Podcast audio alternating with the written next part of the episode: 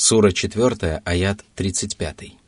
وإن خفتم شقاق بينهما فبعثوا حكما من أهله وحكما من أهلها إن يريدا إصلاحا يوفق الله بينهما إن الله كان عليما خبيرا Если вы опасаетесь того, что супруги станут отдаляться друг от друга и даже избегать друг друга, что впоследствии может привести к разладу между ними, то приведите двух совершеннолетних, справедливых и благоразумных мусульман из его семьи и ее семьи, которые осведомлены о возникшей между супругами проблеме и знают, когда можно сблизить супругов, а когда им следует расстаться.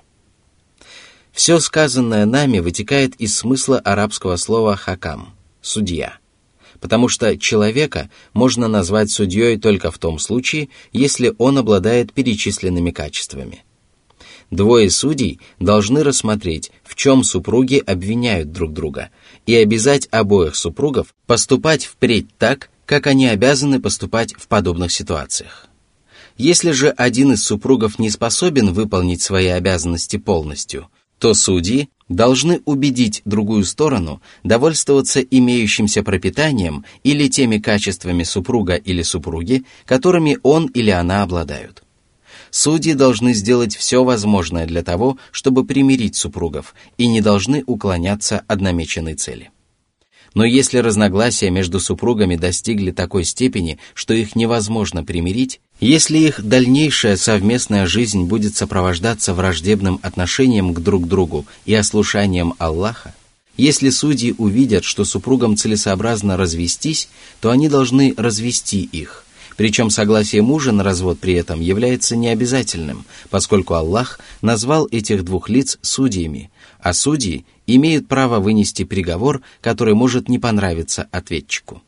Если же они посчитают целесообразным примирить их, то Аллах поможет им принять правильное решение и найти нужные слова, которые привлекут супругов и помогут их воссоединению.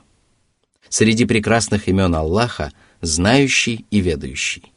Ему известно обо всем явном и сокровенном, обо всех тайнах и секретах и благодаря своему совершенному знанию он не спаслал людям эти славные предписания и прекрасные законы. Сура 4, аят 36. واعبدوا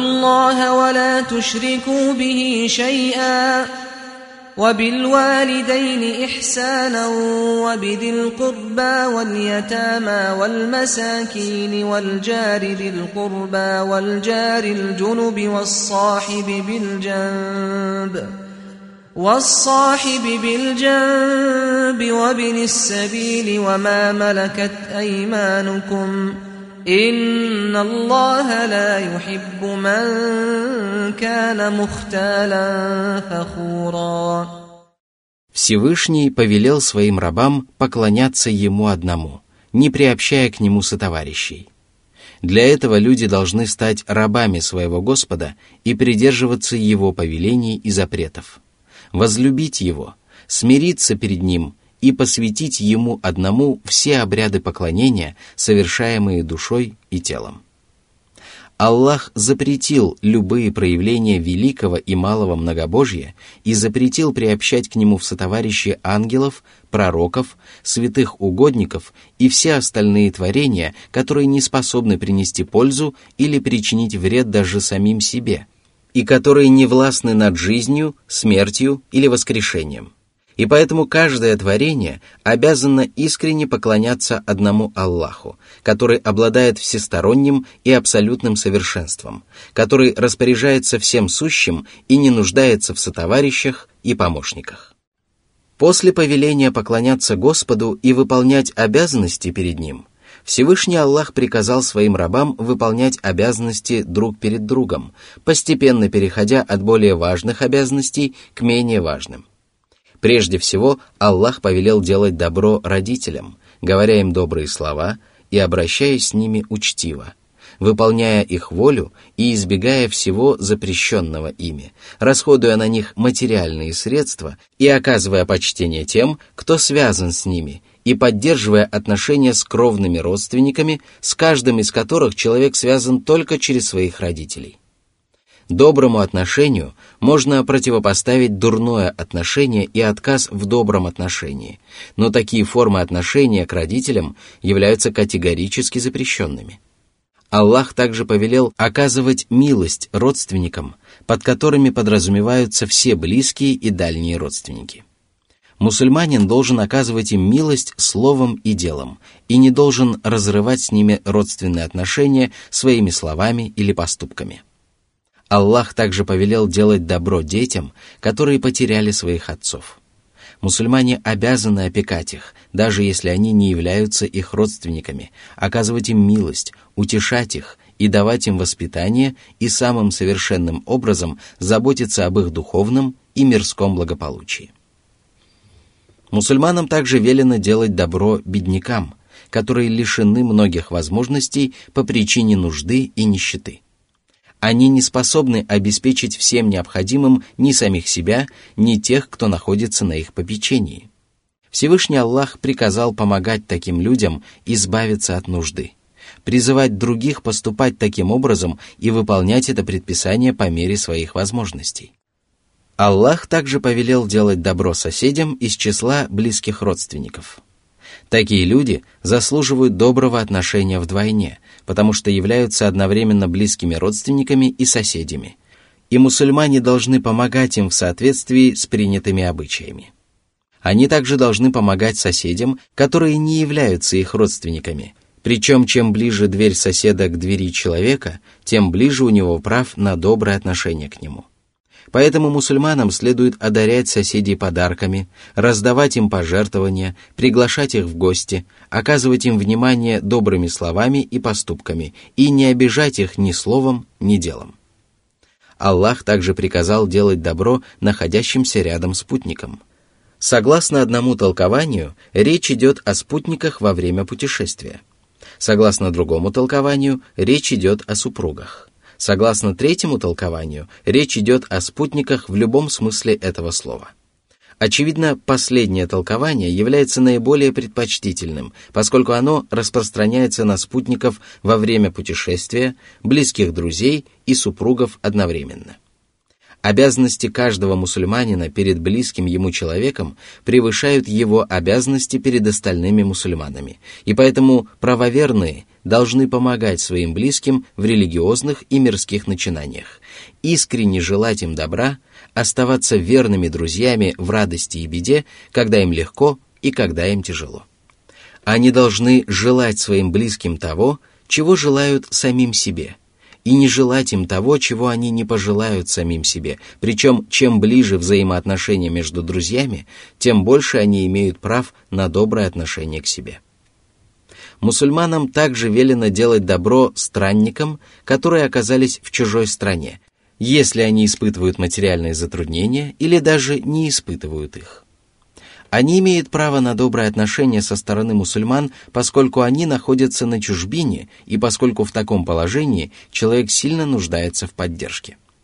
Правоверные же должны помочь им добиться поставленной цели полностью или частично, оказав им почтение и радушный прием. Аллах также повелел оказывать милость тем людям и животным, которые являются собственностью мусульман – они должны обеспечивать их всем необходимым, не обременять их непосильными обязанностями, помогать им выполнять возложенные на них обязанности и воспитывать в них качества, которые принесут им пользу. Если человек руководствуется этими предписаниями, то он покорен своему Господу, смиренно выполняет свои обязанности перед рабами Аллаха, повинуется Божьим повелениям и законам и заслуживает щедрого вознаграждения и прекрасной похвалы. Если же раб не поступает так, то он отворачивается от своего Господа, не повинуется его повелениям и не выполняет смиренно своих обязанностей перед творениями. Более того, он превозносится над рабами Аллаха, обольщается самим собой и бахвалится собственными речами.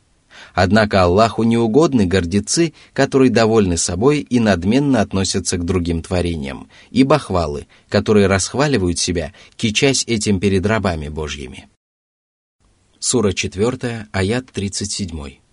الذين يبخلون ويأمرون الناس بالبخل ويكتمون ما آتاهم الله من فضله وأعتدنا للكافرين عذابا مهينا Высокомерие и надменность мешают таким людям выполнять свои обязанности, и поэтому Аллах упрекнул их за скупость. Они скупы и не совершают того, что они обязаны совершать. Более того, своими высказываниями и поступками они призывают окружающих поступать таким же образом. А наряду с этим они скрывают знания, благодаря которым заблудшие могут встать на прямой путь, а невежественные люди познать истину. Они скрывают от них истину и обучают их лжи, которая становится препятствием на пути этих людей к истине. Они не только скупятся поделиться с людьми своим богатством и своими знаниями, но и наносят урон себе и окружающим. А поскольку эти качества являются характерными для неверующих, Всевышний Аллах сказал, что для неверующих уготовано унизительное наказание. Они надменно относились к рабам Аллаха, не выполняли своих обязанностей перед самим Аллахом и провоцировали окружающих на скупость и заблуждение, и поэтому Аллах унизит их посредством мучительной кары и вечного бесчестия. Боже, упаси нас от всякого зла. Сура 4, аят 38.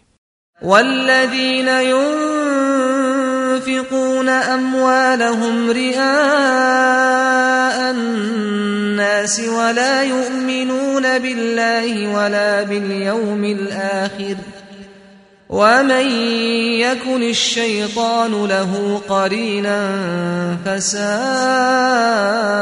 قرينا Аллах упомянул о пожертвованиях, которые являются плодом показухи, тщеславия и неверия во Всевышнего Господа.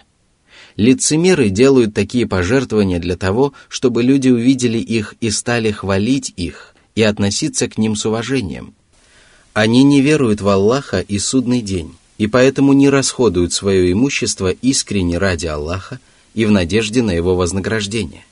Их поступки являются шагами и деяниями сатаны, который призывает своих сторонников на этот путь для того, чтобы они стали обитателями пылающего пламени. Они поступают таким образом, потому что сатана неотступно следует за ними и подталкивает их на такие шаги. Сатана является товарищем и спутником таких людей.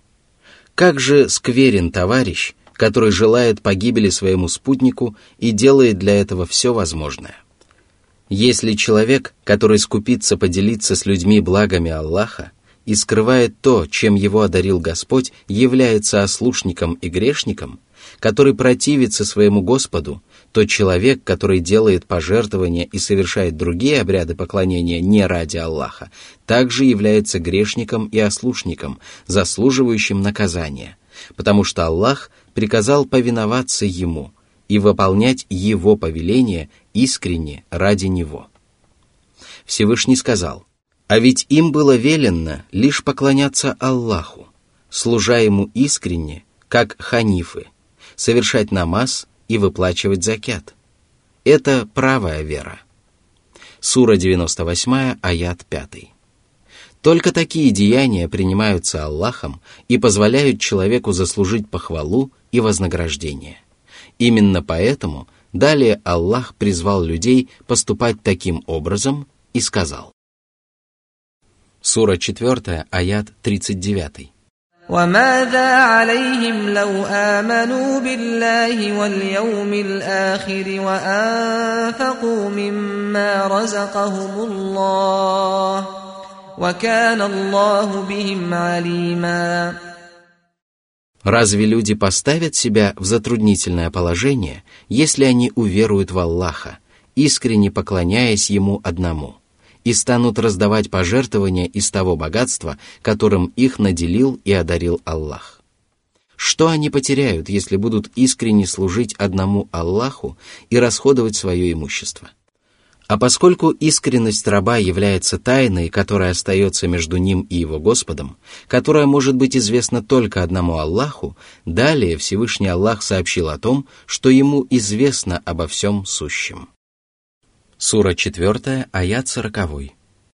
إن الله لا يظلم مثقال ذرة وإن تك حسنة يضاعفها ويؤت من لدنه أجرا عظيما Всевышний поведал о совершенстве своей справедливости и милости и возвестил о том, что ему совершенно чужда несправедливость во всех больших и малых проявлениях. Аллах не совершает несправедливости даже весом на одну пылинку. Он не умаляет благодеяний своих рабов и не приумножает их грехов. Всевышний сказал, «Тот, кто сделал добро весом на одну пылинку, увидит его» и тот, кто сделал зло весом на одну пылинку, увидит его. Сура 99, аяты 7-8. Аллах приумножает вознаграждение за хорошие поступки в десять раз, и даже более того, в зависимости от того, что это за благодеяние, какую пользу оно приносит творениям, какова искренность того, кто совершил его, насколько сильно он любит Аллаха и насколько совершенными качествами он обладает. А наряду с этим Аллах одаряет добродетельных людей вознаграждением от себя. Он дарует им награду, которая превосходит заслуженное ими вознаграждение, вдохновляет их на новые благодеяния и не спосылает им великие милости и славные щедроты. Сура 4, аят 41. فكيف إذا جئنا من كل أمة بشهيد وجئنا بك على هؤلاء شهيدا Каким будет тот великий суд, на котором выносить приговор будет судья, обладающий совершенными знаниями, совершенной справедливостью и совершенной мудростью, на котором благородные посланники, самые чистые из творений, будут свидетельствовать против своих религиозных общин, а люди будут лишь подтверждать правдивость их свидетельств. Клянусь Аллахом, это будет самый всеобъемлющий, самый справедливый и самый великий суд, и даже приговоренные к наказанию рабы признают безупречную милость и справедливость Аллаха и станут восхвалять Его. На этом суде – Одни люди обретут счастье и успех, преуспеяние и величие, а другие окажутся несчастными, опозоренными и обреченными на бесславие и явное наказание. Сура 4, аят 42. يومئذ يود الذين كفروا وعصوا الرسول لو تسوى بهم الأرض ولا يكتمون الله حديثاً В тот день люди, которые отказались уверовать в Аллаха и Его посланника и ослушались Его велений, пожелают, чтобы земля поглотила их и чтобы они превратились в прах и перестали существовать. Всевышний также сказал, что неверующие будут говорить «Эх, если бы я был прахом». Сура 78, аят 40. Они не смогут скрыть от Аллаха ни одного события – Напротив, они признаются во всех совершенных деяниях, а их языки, руки и ноги будут свидетельствовать против них обо всем, что они натворили. В тот день они получат воздаяние сполна и узнают, что Аллах есть очевидная истина. Следует отметить, что в некоторых священных текстах сообщается, что неверующие будут скрывать свое неверие – это произойдет несколько раз на протяжении Дня Воскресения, когда неверующим покажется, что отрицание неверия поможет им спастись от наказания Аллаха. Когда же они осознают, что происходит в действительности, когда их собственные органы принесут свидетельство против них, и когда все станет предельно ясно, они поймут, что скрыть совершенные преступления невозможно, и что это не принесет им никакой пользы. Сура 4, аят 43. يا أيها الذين آمنوا لا تقربوا الصلاة وأنتم سكارى حتى تعلموا ما تقولون حتى تعلموا ما تقولون ولا جنبا إلا عابري سبيل حتى تغتسلوا وإن كنتم مرضى أو على سفر أو جاء أحد منكم من الغائط أو جاء أحد منكم من الغائط أو لامستم النساء فلم تجدوا ماءً فلم تجدوا ماء فتيمموا صعيدا طيبا فامسحوا بوجوهكم وايديكم ان الله كان عفوا غفورا Всевышний запретил своим верующим рабам приближаться к намазу в состоянии алкогольного опьянения, пока они не станут понимать смысл произносимых слов – – этот запрет подразумевает запрет на приближение к мечетям и другим местам моления, и поэтому пьяным людям запрещается входить в мечети. Он также подразумевает запрет на совершение намаза в нетрезвом виде, и поэтому пьяным запрещается молиться и поклоняться Аллаху, пока их рассудок остается помутненным, пока они не понимают того, что произносят. Всевышний возвестил, что этот запрет остается в силе до тех пор, пока к человеку не вернется трезвый рассудок.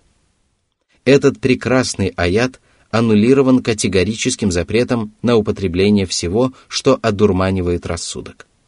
В первые годы распространения ислама вино не было запрещено, однако впоследствии Всевышний Аллах начал подготавливать своих рабов к категорическому запрету на его употребление.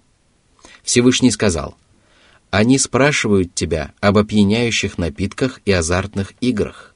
Скажи, в них есть большой грех, но есть и польза для людей, хотя греха в них больше, чем пользы. Сура 2, аят 219. Потом Всевышний запретил мусульманам употреблять вино перед намазом и не спаслал обсуждаемый нами аят. После этого Всевышний категорически запретил употреблять вино в любое время и сказал – «О те, которые уверовали! Воистину, опьяняющие напитки, азартные игры, каменные жертвенники или идолы и гадальные стрелы являются скверной из деяний дьявола. Сторонитесь же ее, быть может, вы преуспеете. Воистину, дьявол при помощи опьяняющих напитков и азартных игр хочет посеять между вами вражду и ненависть и отвратить вас от поминания Аллаха и намаза. Неужели вы не прекратите? Сура 5, аяты 90-91. Несмотря на это, запрет на употребление вина перед совершением намаза является еще более суровым, поскольку подобный поступок приносит молящемуся мусульманину огромный вред.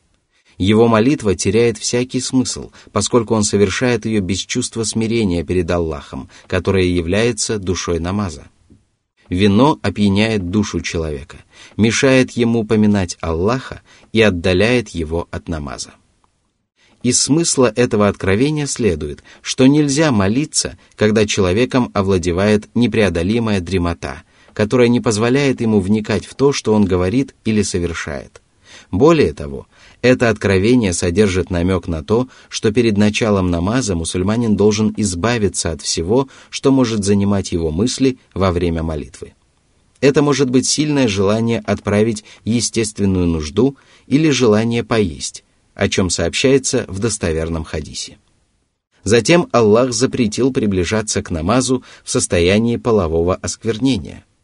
В таком состоянии человек может только пройти через мечеть, но ему не разрешается оставаться в ней, пока он не искупается. Одним словом, мусульманину в состоянии полового осквернения запрещается приближаться к намазу до того, как он искупается, однако разрешается проходить через мечеть. Если же мусульманин болен или находится в дороге, если он отправил естественную нужду или имел близость со своей женой и не смог найти воду, то ему разрешается очиститься песком.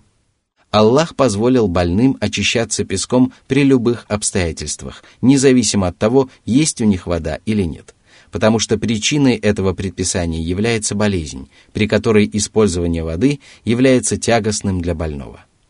Аллах также позволил очищаться песком во время путешествия, поскольку в дороге человек зачастую не может найти воду. И если путешественник не может найти воду, а имеющиеся у него запасы воды необходимы ему для питья и удовлетворения других нужд, то ему разрешается очиститься песком.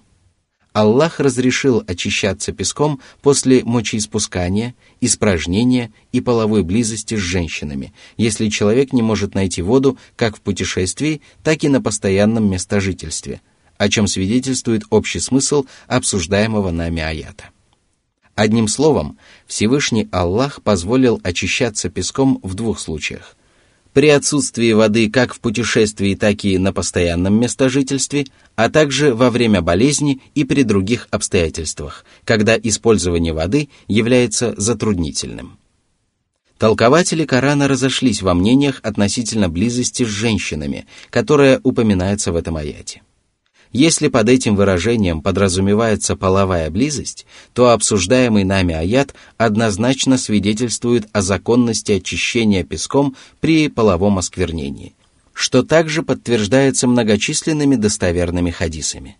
Если же под ним подразумевается прикосновение к женщине рукой с вожделением, при котором вероятно появление прозрачного уретрального выделения, то из этого аята следует, что прикосновение к женщине с вожделением делает омовение недействительным. Поскольку Аллах разрешил очищаться песком тем, кто не нашел воды, мусульманские богословы считали обязательным искать воду при наступлении времени намаза. Аллах не сказал, что очищаться песком может всякий, кто не имеет воды и даже не искал ее. Очищаться песком дозволено только после того, как человек искал воду, но не нашел ее. Из этого откровения также следует, что если качество воды изменились под влиянием попавших в нее чистых вещей, то мусульманам разрешается очищаться ею. Более того, они обязаны поступать так, поскольку она продолжает оставаться водой. Некоторые богословы оспаривают это мнение, ссылаясь на то, что такая вода не является безусловной – Однако их доводы являются сомнительными. Этот прекрасный аят свидетельствует о законности великого предписания, которое Аллах сделал милостью для мусульманской общины. Этим предписанием является позволение очищаться песком, и мусульманские богословы единодушны по этому поводу. Хвала же за это надлежит одному Аллаху. Для очищения песком можно использовать чистую землю и любой чистый грунт, независимо от того, есть на нем песок или нет. Однако существует мнение, что для очищения песком следует использовать только грунт, на котором есть песок, потому что в аяте об омовении из суры «Трапеза» говорится «Если же вы больны или находитесь в дороге, если кто-либо из вас пришел из уборной или если вы имели близость с женщинами и вы не нашли воды, то очиститесь чистой землей, и оботрите ею ваши лица и руки. Сура 5, аят 6. Если же на грунте нет песка, то им невозможно обтереть лицо и руки. Обтирать песком следует все лицо и руки до запястий, о чем свидетельствуют достоверные хадисы, причем желательно прикасаться руками к земле всего один раз, что подтверждается хадисом Аммара. Из этого аята также следует, что при очищении песком в состоянии полового осквернения, как и в других случаях, достаточно обтереть только лицо и руки. Следует знать, что медицина зиждется на трех принципах. Оберегание здоровья от всего, что может навредить ему, избавление от всего, что может навредить здоровью, и профилактика заболеваний. Что касается оберегания здоровья и профилактики заболеваний, то Аллах повелел не излишествовать во время еды и питья, позволил путешественникам и больным разговляться во время поста для того, чтобы они могли сохранить здоровье и позаботиться о своем организме. Тем самым Аллах проявил справедливость и уберег больных от того, что может навредить им – что же касается избавления от заболеваний, то Всевышний Аллах позволил паломникам в состоянии их храма брить голову для удаления паразитов. В обсуждаемом нами аяте Аллах указал на необходимость удаления с тела мочи, экскрементов, блевотины, спермы, крови и прочих выделений. На этот вывод обратил внимание Ибн Аль-Каим – Из этого откровения также следует, что обтирать лицо и руки обязательно полностью, что разрешается очищаться песком, даже если время намаза не истекает, и что искать воду обязательно только после наступления времени намаза. А лучше всего об этом известно Аллаху. В конце этого аята Аллах упомянул свои прекрасные имена – снисходительный и прощающий. Он прощает своим верующим рабам многие прегрешения и облегчает для них религиозные предписания самым совершенным образом, дабы религиозные обязанности не были обременительными для рабов и не ставили их в затруднительное положение. Снисходительность и всепрощение Аллаха проявляется в том, что Он смилостивился над мусульманами и позволил им очищаться песком вместо воды, если они не в состоянии очиститься водой. Его снисходительность и всепрощение также проявляются в том, что Он распахнул для грешников ворота покаяния, призвал их покаяться в грехах и обещал простить кающимся любые прегрешения – его снисходительность и всепрощение также проявляются в том, что он прощает правоверному прегрешения даже величиной землю, если он предстает перед ним, не приобщая к нему сотоварищей. Сура 4, аят 44. ألم تر إلى الذين أوتوا نصيبا من الكتاب يشترون الضلالة ويريدون أن تضلوا السبيل Аллах упрекнул тех, кому было даровано Писание, и вместе с тем предостерег своих рабов от обольщения этими грешниками и уподобления им – Аллах сообщил о том, что они страстно любят заблуждение, отдают ему предпочтение перед всем остальным и готовы заплатить за него огромную цену, подобно тому, как влюбленный готов пожертвовать своим богатством ради того, что он любит. Они отдают предпочтение заблуждению перед верным руководством, неверию перед правой верой, а злосчастью перед счастьем. А наряду с этим они желают сбить с прямого пути правоверных.